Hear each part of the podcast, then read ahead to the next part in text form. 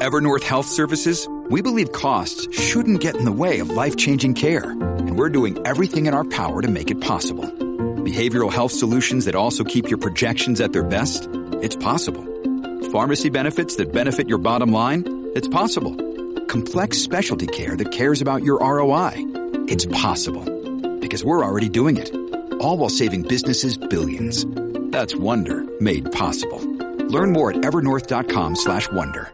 The longest field goal ever attempted is 76 yards. The longest field goal ever missed? Also 76 yards. Why bring this up? Because knowing your limits matters, both when you're kicking a field goal and when you gamble. Betting more than you're comfortable with is like trying a 70 yard field goal. It probably won't go well. So set a limit when you gamble and stick to it. Want more helpful tips like this? Go to keepitfunohio.com for games, quizzes, and lots of ways to keep your gambling from getting out of hand.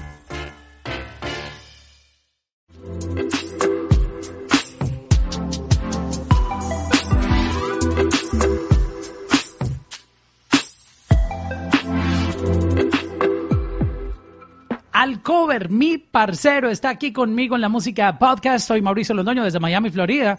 Y me imagino que en otro punto de la ciudad tenemos a, a mi parcero. ¿Cómo estás? Aquí estamos, eh, ni tan lejos ni tan cerca, porque la pandemia no tiene distancia. Pero qué bueno saludarte, parcero. Igualmente, mi hermano. Eh, Alcover es un productor, artista multifacético, eh, multiplatino, multitalentoso, multiganador, multireconocido. Eh, tiene una canción una de tantas, ¿no? Que está incluida en la lista de las mejores canciones de la historia. Escuchen esto, no todo el mundo se da el lujo de tener una canción. Eh, si no estoy mal, está en el número 13 de las canciones latinas más importantes de toda la historia de la música. Con esto le resumo un poquitito para el que llegue y pregunte, ¿y quién es el tipo que tienen ahí? Bueno, ya conoceremos un poco más de él, pero ahí les doy un, adelanto de tantos logros, tanto éxito, eh, tanta creatividad. Y mi hermano, me da mucho placer tenerte aquí en, la Música Podcast. No, Mauricio, muchísimas gracias por esa introducción y realmente eso que acabas de decir eh, de la canción, aparte de que es un honor para mí,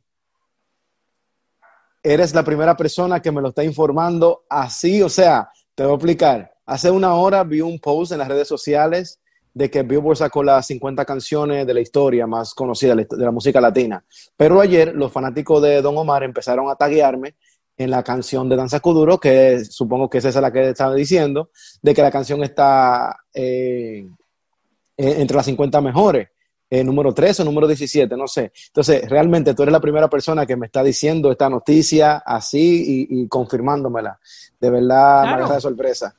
Y aparte, creo que eso ya lo sabíamos, pero oficialmente, digamos, lo están confirmando y, qué bueno que, sea un, medio tan importante como Billboard, pero ¿cuántos años no estuvo y se ha mantenido esa canción dentro de las más vendidas?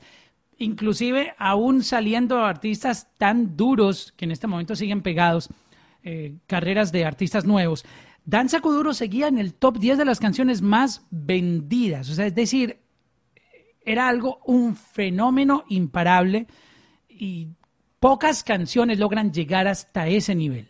Porque hay ciertos tipos de éxito, ¿no? Tú puedes ser exitoso, tener un número uno y luego desaparece, pero hay, hay casos como el de Danza Kuduro que se quedan y se globalizan y se vuelven un, un fenómeno que nadie los puede tumbar. Por muchos éxitos que salgan, la canción sigue ahí. Sí, y eh, es muy especial para, para mí, tanto a nivel profesional como personal, porque ya Danzacuduro fue la canción que abrió la puerta a hacerle nombre al cover. Al cover, eh, eh, muchos saben que es al cover y Ecstasy, ANX, y esa es la pauta que sale en esta canción, desde que empieza y se acaba. Entonces, ahí fue que mi vida empezó a cambiar dentro de la música. Y precisamente ahora salió para un 15 de agosto, si no me equivoco, y este 15 de agosto acaba de cumplir 10 años. Oh, Luego de eso, sí, gracias. Luego ahora, en noviembre 16, es que sale el álbum Middle Orphans, hace exactamente 10 años también. Entonces, este año va a ser nuestro décimo aniversario, que fue, ese fue el álbum que nos dio la oportunidad de a mí, a Kendo Caponi, a Nati Natasha, a productores como Jumbo, Lincoln el director, eh, ANX, eh, DJ Robin. Fue un grupo de, de, de, talentos, Psycho, que en paz descanse, que Don Omar nos dio la gran oportunidad en ese momento y, en esta temporada estamos cumpliendo el décimo aniversario. No, y imagínate, escribiste ya la historia. Tú, tú ya puedes retirarte. en términos de papeles, tú ya puedes retirarte. Es que, es que esta hazaña no la logra todo el mundo. Vayan y chequen la lista para que se enteren el nivel de, de canciones y de artistas que hay puestos ahí. No faltará quien diga, ah, eso fue a dedo, eso fue... No, esto no fue seleccionado porque les pareció chévere incluir Danza Kuduro ahí, no.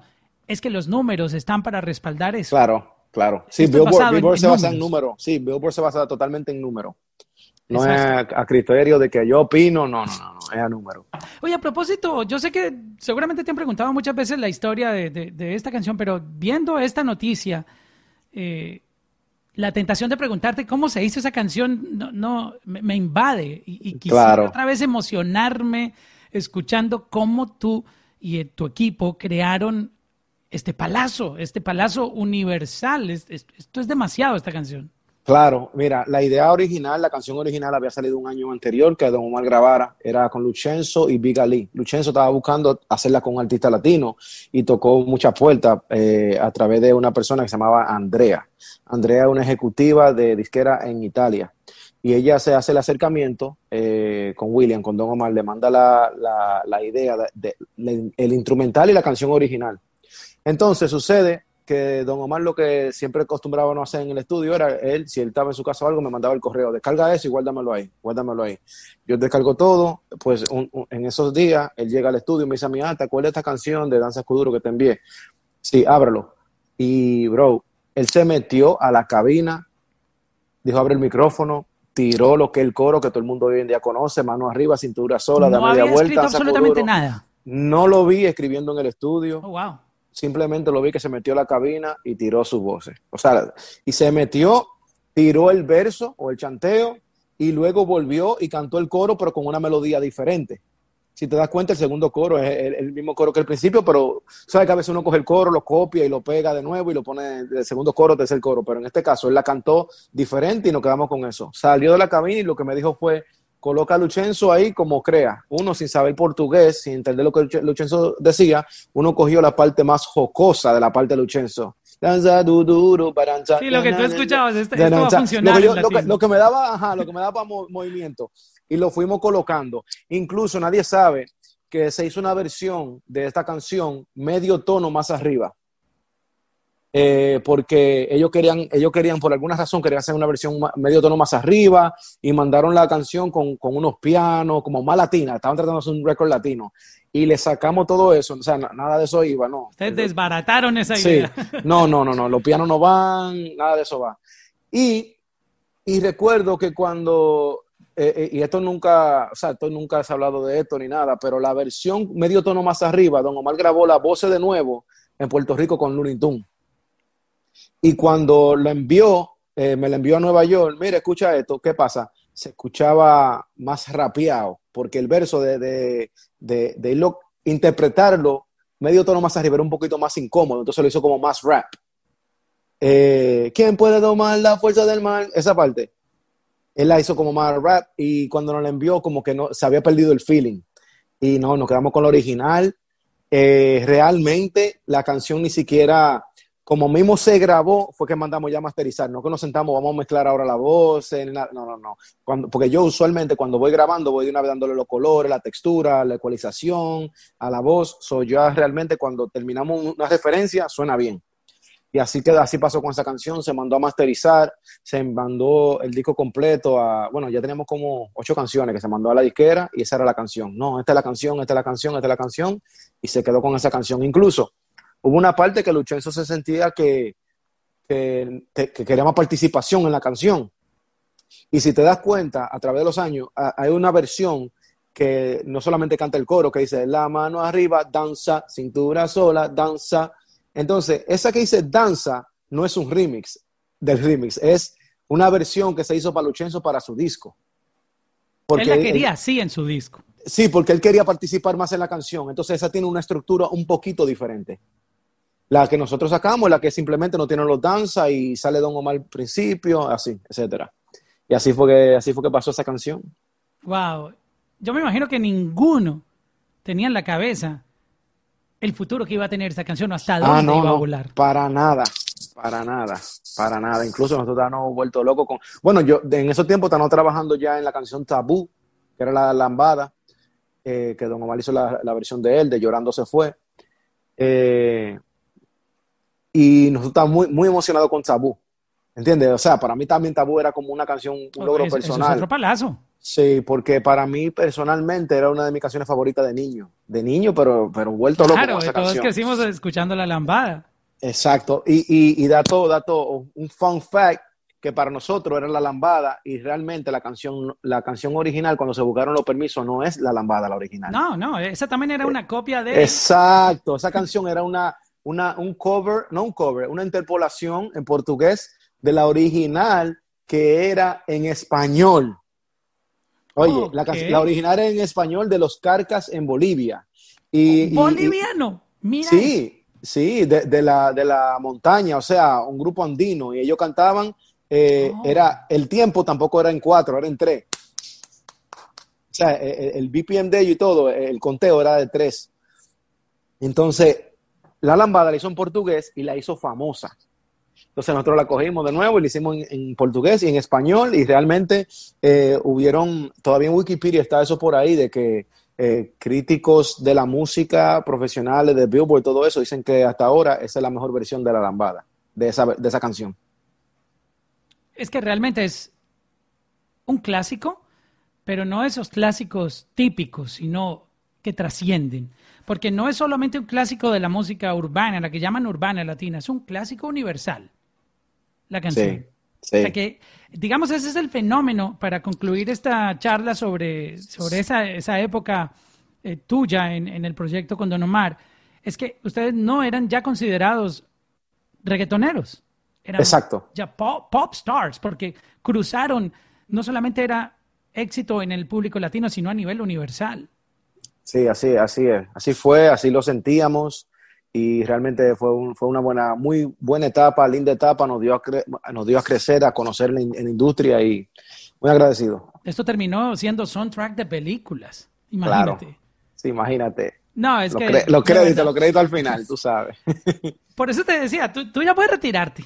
Tú- No, ya- falta, falta, obvio, falta, Yo falta. sé que no, No, lo vas a sé. hacer, pero ya están los papeles. Ahí estamos, estamos ahí, estamos ahí. Porque Estamos, seamos seguimos sinceros, lograr esa vuelta no es fácil. No. Creo que muchos de los que están ahora pegados a lo mejor nunca van a llegar a ese nivel. Van a ser exitosos, pero a lo mejor no van a tener ese, ese récord, ese pergamino, ese papel que dice, tengo una de las canciones más duras de la historia. Escucha eso, Sí, no, no, sí. certificada, ¿no? En el listado. Sí. Bueno, Ok. estamos Pues bendecidos. Ahí, ahí tienen un poquito de historia de, de, de Alcover para Sí, que entiendan sí. lo, lo que está pasando. Pero como tú no te detienes, estás lanzando música nueva y háblanos de, de esta nueva etapa. Oye, me gusta mucho el, el, el artwork. Ey, gracias, gracias. Bueno, eh, ya lo Está verás. duro. eh, eh, ¿Escuchaste la canción? Está dura. La escuchaste, óyeme. Esa canción tiene 22 músicos en vivo. eh, eso te, iba a, eso te iba preguntar. Hay mucha gente que toma eso como un respeto hacia el público, de darle al oído esa sensación y esa, ese respeto que se merece al brindarle instrumentos en vivo, que para que la gente lo conozca, eh, hacer una canción aquí eh, solo me cuesta lo que me costó el aparatito, 70, 80 dólares, dependiendo del dispositivo. Con músicos en vivo es otra vuelta, porque tú tienes que pagarle a cada uno. Claro. Tú tienes que, o sea, es un trabajo, digamos, 20 veces mayor hacerlo en, en- en una maquinita, ¿no? No, mira, y te cuento, y te cuento que esta canción nueva con Brian Myers y Adriel Favela, eh, tenemos otra versión, tenemos una versión reggaetón también, pero ¿qué sucede? Desde que se empezó a crear la canción con Chromo X en el estudio, estábamos aquí en el estudio de Nacho, yo, Chromo y Brian Myers, desde que empezamos con la idea, fue en una base de guitarras, o todo el tiempo fue en un sentimiento acústico. Cuando luego se hace la versión ya con batería, con reggaetón y todo, yo quise en verdad volver a como estaba la esencia de la canción porque la sentía muy especial, era algo diferente para Brian Myers, que nunca ha hecho algo así. Eh, aparte, como estamos en, cuarentena, vamos a decirlo, de la pandemia, creo que también ha dado ese espacio de que estamos en casa escuchando música, de que no necesariamente tiene que ser música fiestera de discoteca. Sí, los bailes en TikTok están muy, muy tendentes, eh, están en tendencia, eso está súper cool. Pero quise, quise, quise añadir, quise traer otra cosa fresca. Entonces, cuando empezamos la canción originalmente con una versión en guitarras, luego digo, ok, esto le hace falta ahora unos violines mandamos a buscar todo lo, eh, un arreglista, un arreglista de, de orchestra, nos ayudó a montar el arreglo de las cuerdas, le montamos violas, violines, cello, eh, luego de ahí piano, eh, o sea, una, una, locura, una locura. entre los violines, la viola y los chelos solamente habían 16 canales. Imagínate eso. Sí. 16 canales. sí. Cuatro, cuatro violines, cuatro chelos, cuatro violas, así. Eh, y, fue tan, tan el punto que hasta para la masterización, no, luego la mezcla, yo me fui, yo siempre, yo he mezclado mucho los proyectos míos, muchas veces he trabajado con otros ingenieros, pero en esta canción me quise ir a un estudio a terminar la mezcla en una SSL. Una SSL, para los que no saben, una consola eh, análoga y es una consola clásica, o sea, una cosa de los 80 y, y también terminamos la mezcla ahí. Luego para... Que se, mezclaba canal por canal. Sí, exacto. En, la misma consola. Sí, la, una consola, o sea, una consola de un millón de dólares, o sea, una consola dura. Es, como tener el, mezclador de, Pro Tools, pero físico.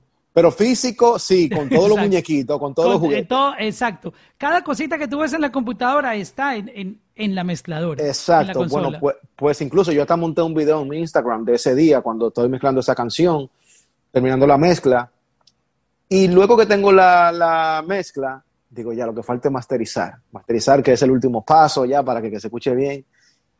Y empecé a preguntar, porque no es mi género, y busqué a un ingeniero de masterización de música clásica. Oh, en este momento, eh, tengo el nombre de él por ahí, pero eh, está en Argentina, ganador múltiple de, de Grammys.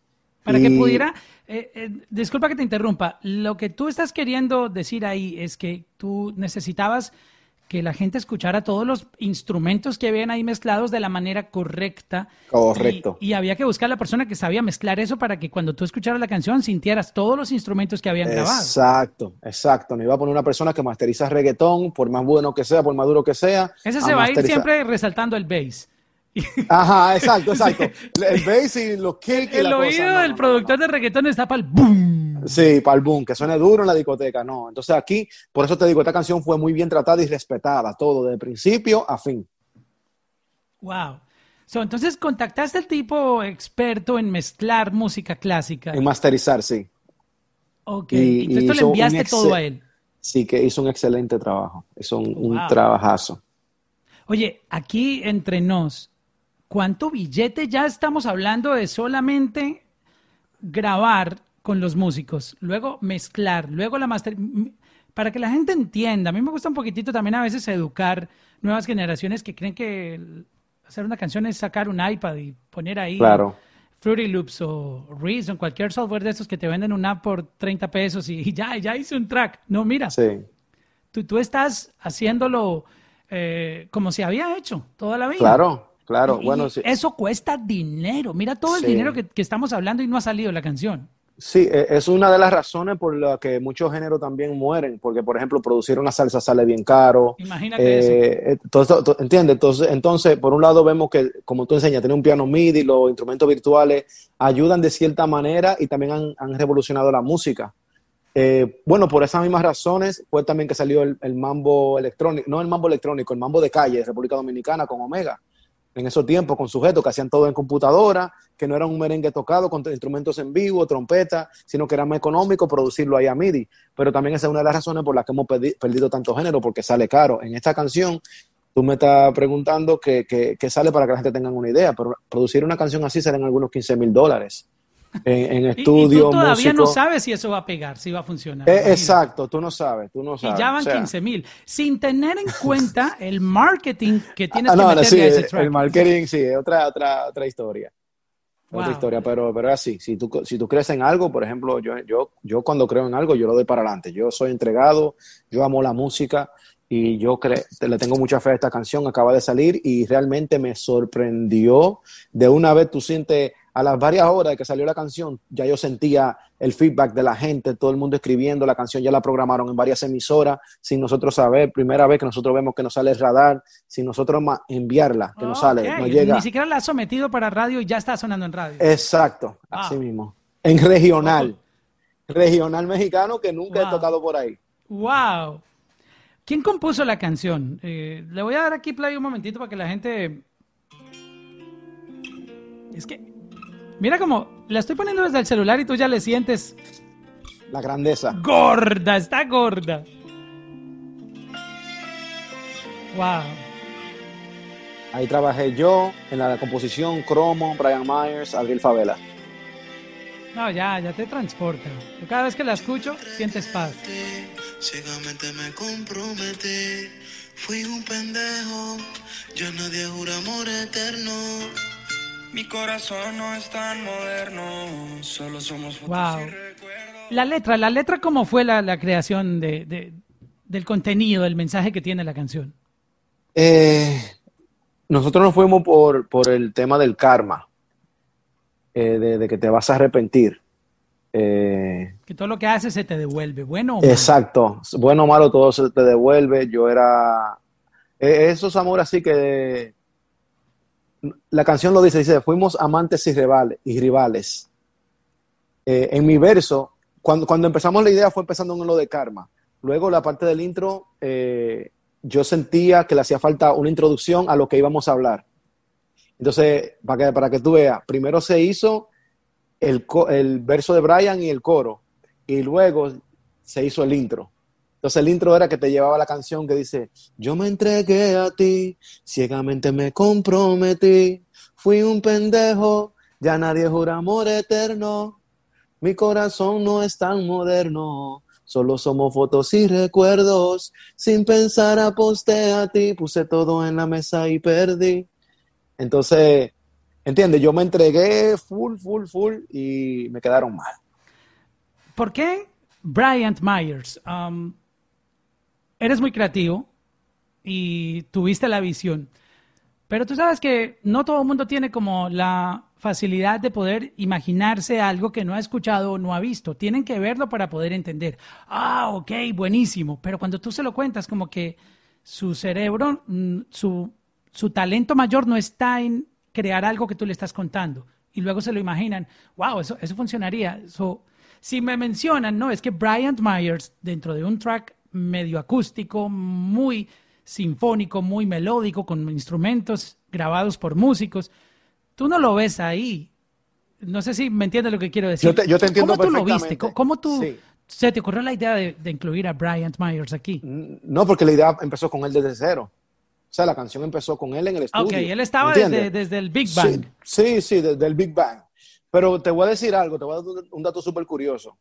Brian Myers, bro, es súper talentoso, súper duro. Sí, de, eso no tengo duda. Eh, eh, él, es muy, muy creativo y cuando él está en el estudio, él es muy crítico en el momento ahí cuando se está trabajando. No es, él, va para atrás, para adelante, ven, vamos a cambiar esta melodía, eso se escucha bien, no, pero vamos para atrás. Y es muy llevadero, eh, o sea, pregunta, mira, ¿cómo tú te sientes esto? ¿Cómo lo otro? Se deja llevar. Eh, realmente, date cuenta que Brian ha tenido una carrera exitosa y Brian Mayer lo que tiene son 22 años. Y solo, bregando solo. Sí, solo, solo, súper joven, es súper talentoso. Eh, yo, yo veo a Brian que tiene toda, toda la posibilidad y la cualidad de ser una súper gran estrella. O sea, para mí ya Brian Mayer, eh, eh, muy conocido, tiene, ha, pegado canciones, por ejemplo, Tanta Falta me encanta. ¿Te acuerdas de esa canción? Tanta Falta. Que luego le hizo. Tanta falta. Eso también lo hizo con Cromo. Entonces, yo, yo le tengo mucha fe a Brian. O sea, como que Brian es muy, y muy buena gente. Serio, serio. Mira, responsable. Qué bueno, eh, y eso es parte vital en esta industria. Sí, Aquí el, el, talento es una cosa y la disciplina otra. Hay mucha gente que yo conozco talentosísima que tú dices, este tipo, si tuviera disciplina, no se imagina dónde está. Ya lo sabes. Y eso pasa con... El que trabaja aquí es el que triunfa, esa es la verdad de esta industria. Esa es la verdad. Aquí, el talento realmente es lo de menos. En cierto, es, en cierto es que sentido, es verdad. sí. eh, Es tú, verdad. tú no puedes tener talento y sentarte aquí. Es que yo soy el mejor cantante y, y voy a esperar a que me busque alguien. No, y, y mientras Y- sí, al- pero el otro lado está la gente que no tiene talento trabajando 10 veces más duro Sí. y llegan, llegan a donde quieren. Y, y sucede que también ese talento, con mucho talento, lo buscan, porque las personas buscan a la persona con talento. Claro, pero como no le gusta Pero- trabajar, ese muere en el intento. Ajá, esa es una, y, y después llega, no, pero que el talentoso soy yo, me quiere engañar, me quiere esto, me quiere lo otro, pone cien mil cosas en duda. Entonces sí, sucede mucho. Sí, la, la disciplina es vital en- en- en esta industria. Quiero preguntarte un poquitito por, por algo que yo vi, no sé si esté eh, siendo un poco imprudente, pero tú comenzaste primero, entonces yo voy a, a aprovechar para preguntarte. Eh, no sé si fue el viernes pasado o algo así. Tú hiciste un post um, sobre tu ah, residencia. Claro. Este, hablando un tema que yo soy inmigrante también, te entiendo perfectamente y hay personas que, que han pasado por casos peores. Siempre hay casos más peores que el de uno y hay otros que han tenido un poquito más de suerte, pero en, esto de la inmigración hay muchas... eh, lo único que hay en común es el dolor, eh, la, de- la desesperación, a veces la, la de- eh, el desánimo, eh, como que la incertidumbre. La gente que, es inmigrante entenderá de qué estamos hablando. Este, pero yo veo que tú lo borraste, estaba tratando de encontrar el post, pero tú dijiste que querías compartir eh, la historia de, lo que has tenido que vivir y que como te lo digo hace, te lo dije hace un momento, entendemos perfectamente, en mi caso, como te lo decía, soy inmigrante también y sé todo lo que uno tiene que pasar cuando llega a este país que no es de uno, uno lo quiere, lo ama, lo adora, pero uno está en el proceso de, tú sabes, ser parte, de ser aceptado en, Claro. esta, eh, eh, en este hermoso país. Y, y tú hablaste de eso, que querías compartirlo. ¿Podrías contarnos un poco esa experiencia para motivar a otras personas de, de que sí es posible? Porque tengo entendido que tú muchos años estuviste en la lucha. Bro, esa parte eh, es tan, tan, o sea, me llena de sentimiento, porque ese día yo lo subí el post y todo eso por la emoción. Y, y de verdad se me, se, me, se me aguan los ojos, porque eh, incluso lo subí y eso era lo, más lejos que un montón de gente tenía. Todo el mundo decía, no, tú eres ciudadano.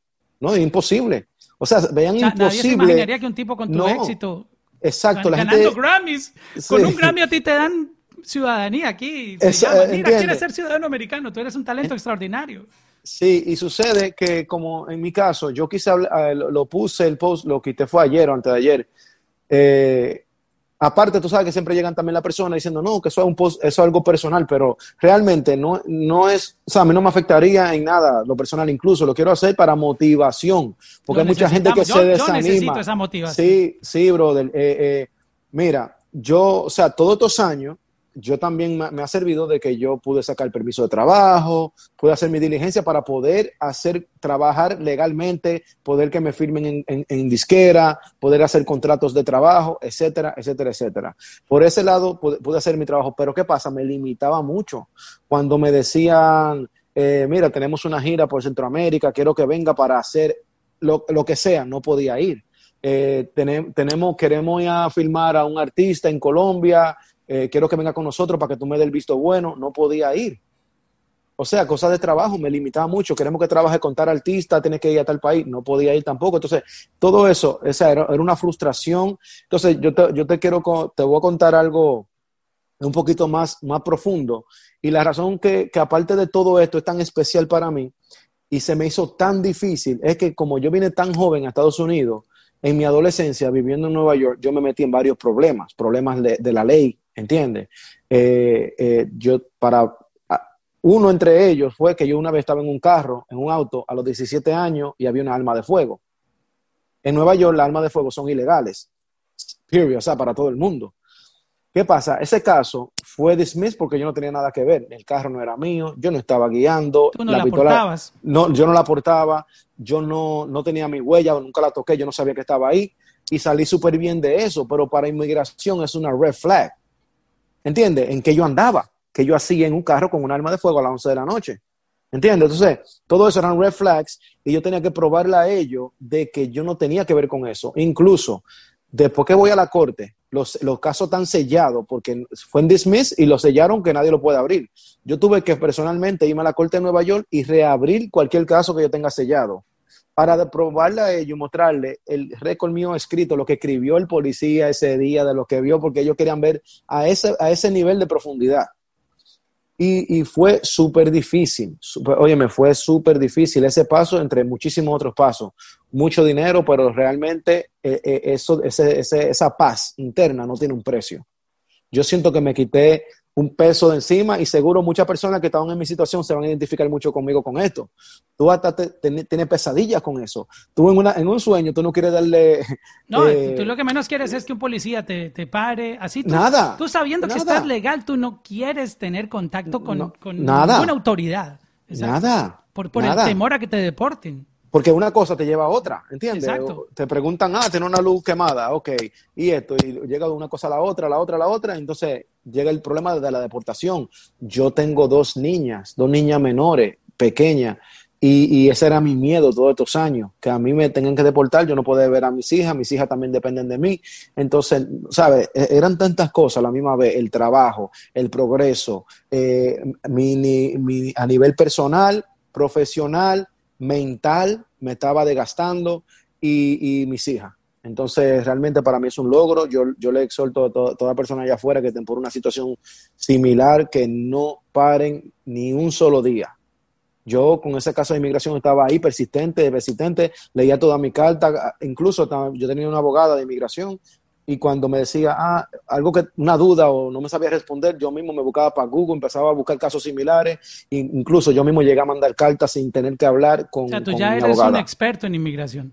Claro, ya mis consultas van a estar ahí, me pueden mandar un DM, voy a Te voy a consultar sobre el mío. Pues bueno, hay que sacarle chiste a esto, porque de verdad que eh, la gente que, que, está atravesando por eso eh, sabe entender que es estar en un lugar tan grande, sentirse preso que no puedes poner un pie afuera porque a lo mejor nunca vas a poder volver a entrar eh, mientras defines tu situación y aparte la incertidumbre de, de saber qué va a pasar con tu futuro. ¿O será que podré comprar una casa o, o la voy a perder si me deportan? Son muchas cosas. Me van a separar de mi familia, volveré a verlos no es fácil realmente. No, no, se está tranquilo. Yo creo que el, el, el, post que tú hiciste eh, es el resultado de esa alegría máxima. Yo creo que después de Danza Kuduro, de, tener esos récords, o, esto podría ser aún más el logro más grande de tu vida hasta el momento. Sí, yo creo que sí. Así mismo, así me siento. Llega, la paz. Sí, llegó y la, paz, no tiene precio. Llegó la paz, realmente llegó la paz. Así mismo. Yo, yo tengo una paz infinita. Ahora ya puedes montarte en un avión e ir al lugar que tanto quisiste visitar, porque todos tenemos sueños y viajar es un, placer, para eso trabajamos, poder ir con tu familia a Europa, yo que sé, a Dubái, tú sabes, ¿no? Claro, sí, como te dije, todo, le, chocó, le, tocó le tomó de sorpresa a mucha gente que desconocían esa situación, pero ya, la superamos, estamos bien, estamos felices, eh, todavía estamos jóvenes para seguir trabajando con fuerza. Lo único que la, la pandemia no, no evitó, nos está evitando un poquito los viajes, pero ya mismo todo se, se abre. Pero gracias por compartir esa historia que motiva a las personas a seguir luchando. Y a propósito, esto no fue un tema de uno o dos años. ¿Cuánto, ¿Cuántos años duró toda esta incertidumbre y esta, esta lucha por obtenerla? La primera vez que empecé a bregar con, con todo esto de los documentos hace realmente 12 años. 12 años. 12 años. Tú, has estado 12 años sin poder poner un pie afuera. bueno, sí y no. Sí y no, porque después, durante, como te dije, yo me volví un experto. Okay. Durante, durante, eh, o sea, yo me metí, yo anduve por todo, por el DACA, yo, yo pasé por, por todos los sistemas que yo podía aprovechar para tener, yo aplicaba. Eh, hasta que pude ir mejorando la situación. Entonces, ¿qué sucede? estamos hablando de un dineral, porque los procesos migratorios cuestan mucho dinero. Sí, cada, cada, imagínate, cada aplicación que había que llenar. Eh, bueno, sí, el abogado aparte. Eh, sucede que en el 2014, por ahí, como mi caso estaba en proceso y se iba a tomar mucho tiempo, yo aprendí de que yo podía aplicar por un advance parole que es, pero mira, mira qué temor A es ver, esto. ok, yo voy a tomar nota. ¿Dónde está mi Oye, oye, yo aprendí que tú podías aplicar para un advance parole. El advance parole, tú lo puedes, eh, eh, o sea, para servicios humanitarios, servicios de educación, etcétera.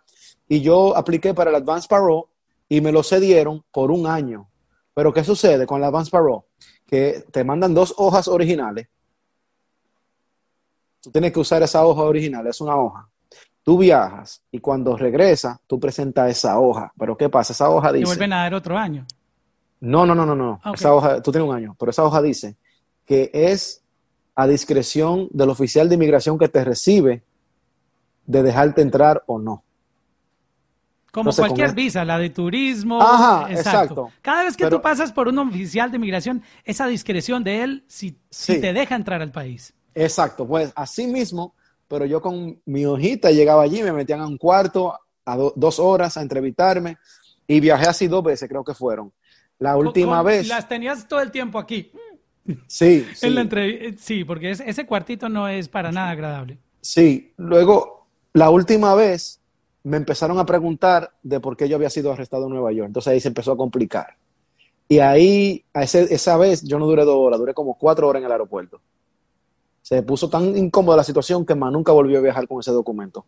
Entonces, E- en- fue la primera alarma, no vuelvas a Sí, viajar. entonces dentro de los últimos 14, 15 años por ahí, solamente podido salir del país dos veces por cinco días. Así. Ese, es la re- ese es el resumen. Pero sí, tengo, tenía como algunos 12 años bregando con esa situación y realmente ya cuando tuve la oportunidad de hacer, o sea, porque primero empecé a hacer lo del trabajo, permiso de trabajo, eh, seguro social, hice el tax ID para mi compañía, que realmente así fue que pude trabajar y hacer todas mis cosas, crear compañía, crear estudio, tener empleado, todas esas cosas, hasta que eh, ya lo de la residencia sí fue en como 12, a- eh, 8 años. Wow, de verdad que gracias por compartir esta historia y, y no dejarle perder la esperanza a todos los que estamos en, en- en la misma lucha. Y, mm, y hay algo muy, muy interesante de todo esto y es que esto no te desmotivó a seguir trabajando porque al mismo tiempo que tú luchabas con esto, tu carrera iba viento en popa. Pero al mismo tiempo, eso te bloqueaba para seguir triunfando más, porque imagínate todo el dinero que tú dejaste de recibir por no poder viajar a otros países y monetizar tu talento en Claro. shows, eh, tú sabes, porque te van haciendo a un lado. Eh, no, con Alcover no, él no puede viajar. Exacto. Te van haciendo a un lado. Esa, es- era una de las razones, esa era una de las razones por la cual yo también puse el post en cierto sentido. Eh, eh, o sea, yo lo pensé. Yo dije, sí, esto puede ser algo muy personal, no debería hablar de esto, ¿qué van a pensar? Pero déjame ponerlo porque es malo que voy a ganar en el sentido de que voy a motivar a muchas personas, porque yo no tuve tal vez a quien mirar para que me motive a mí. Entonces, quise motivar a otro. Por otro lado, esas puertas que tú mencionas, porque la persona hace comentarios, no, no, ya- Alcover no, porque Alcover no puede viajar aquí, Alcover, ¿entiendes? Esas puertas que se cerraban solas sin preguntarme a mí directamente, se, se están abriendo solas. Tú acabas de decir algo tan, tan clave para mí y que algo que ya yo lo había hablado con mi equipo, de, porque sí me lo dijeron el equipo, ah, el post, sabrás tú cómo lo pusiste, pero ¿entiendes? Entonces le expliqué, esa misma fue una de las palabras que le expliqué. Hay muchas personas que piensan que no, que, que al cover no, porque el cover no puede hacer esto. Ya, ese tabú, se- eso era un tabú. Ya, eso se quitó. acabó. Se acabó. Hay que volver a postear la foto. Sí, Para que el que no la lo vio sé, la sí, vea sí. y diga, me motivaste, me motivaste, me motivaste. la Claro, ahí. claro que sí. E- Ese es un anuncio de que ya las rejas de esta cárcel de tan grande eh, se abrieron. Es- una cárcel gigantesca, to- eh, ci- 50 estados, imagínate, miles de millas a la redonda, este, pero es una cárcel al fin y al cabo. Eh, ya Sí. tú puedes salir a donde quieras, ya tú puedes montarte en un avión. Sí, man. Ahora sí, a- a tomarse el mundo en Ahora persona. Lo que lo habías hecho virtualmente con tu música había llegado, pero ahorita Gracias al internet, gracias, Gracias al al internet. internet. y las redes sociales y todo eso, porque ah, cuando yo empecé a hacer música, lo más que había era MySpace. Don Omar te ha llamado para colaborar en su nuevo álbum. Pues, si quieres responder, nos responde. Si no, no hay problema. Sí, sí, sí. eh, Don Omar y yo a través de los años hemos creado una, una amistad. Yo, yo y él nos llevamos súper bien durante lo- los primeros meses así de la pandemia, que estaba todo cerrado. Eh, nos manteníamos hablando, chequeando y, y, o sea, nosotros ni de música si estábamos hablando, era más de cómo está su familia, cómo está la mía, cómo está él. Y cool, o sea, eh, hablé con él hace ya una o dos semanas atrás de que el mes que viene nos reunimos eh, para eso mismo, para seguir trabajando música, porque tenemos mucha música, tenemos música ready, o sea, tenemos música, mucha música hecha. Eh, ahora vamos a darle los toques finales, porque ya que él está finalmente libre, va a empezar a sacar todo lo que tenemos. Cuéntanos un poco de, tu proyecto como también em, ejecutivo de música, porque eh, estuve en tu estudio en, Doral y, wow, unas instalaciones súper bonitas. Este, háblanos un poco de esa parte tuya como, como ejecutivo de música. Tú eres productor, tú eres artista, este, pero además tú, eres un empresario de, ejecutivo de música. Sí, ha tocado aprender. O sea, eh, realmente el que no se educa, aunque sea un poquito, eh, dentro se va a perder, se va a desubicar, se va a desanimar, va a sentirse en muchas situaciones engañado, estafado, y mayormente cuando una persona se siente estafado, engañado, se desanima, y, y mayormente cuando viene a ver no ni siquiera una estafa, un engaño, sino que un, no tener conocimiento sobre las cosas. Entonces yo desde eh, temprana edad, dentro de la música, cuando cometí los primeros errores, empecé a educarme y, me, fascinó mucho la parte de los abogados, el, negocio del entretenimiento, sin, claro, sin perder la, de que el talento va primero, de que hay que cuidar mucho el talento y, nunca perder esa hambre. Pero es bueno tener cierto conocimiento en, áreas. Yo tengo una abogada muy buena, pero, y, y le pregunto todo a ella, pero por lo menos lo básico, tengo conocimiento y sé, tú sabes, cómo mover mi ficha. Pero tú tienes tu propia compañía, tu estudio. Tienes, Cuéntanos un poco sobre, sobre esa, esa parte tuya. Sí, yo lo que sucede es que eh, como siempre he tenido estudio y, siempre me he envuelto en proyectos desarrollando artistas, eh, me gusta, me gusta enseñarle a otros. Me gusta, entonces, ¿qué pasa? Creé una compañía, se llama Will Out. Entonces yo tengo todo, porque desde un principio yo siempre hice todo bajo compañía. yo hice dos compañías. Hice una de, para el publishing, para la parte editorial, hice una de como disquera, diría yo. Pero ¿qué pasa? En la, en la de disquera, por ahí que pasa todos los contratos de producción.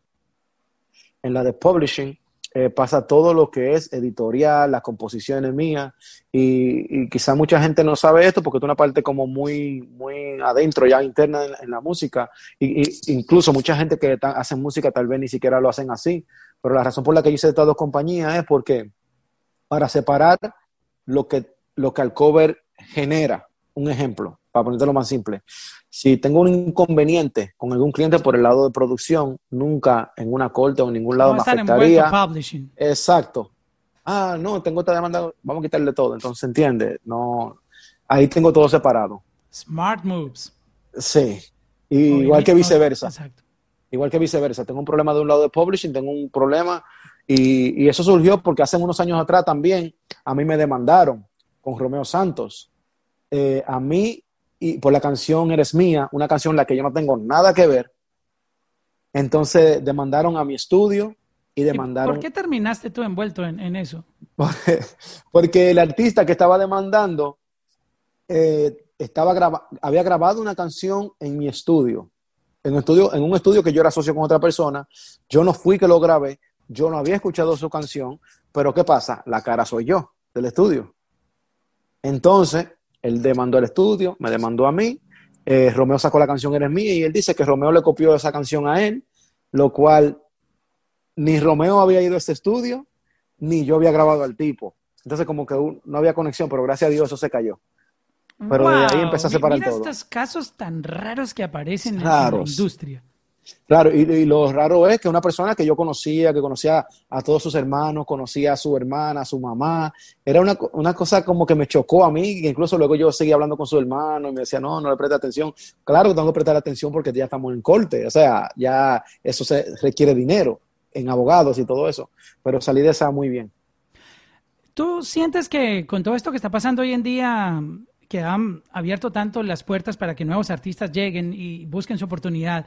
Eh, yo he notado que hay una desesperación por éxito, que parece que esta nueva generación de artistas no quisiera respetar los procesos que se tienen que vivir para tú poder cautivar una audiencia, construir un fan base, poder ser reconocido y que la gente admire tu talento y como que no sé si confunden esto con lo que pasa en social media, que tú puedes postear algo y el otro día tener un millón de, views, con, con, el éxito de que tú también puedes ser famoso y tener un, un fan base de la noche a la mañana.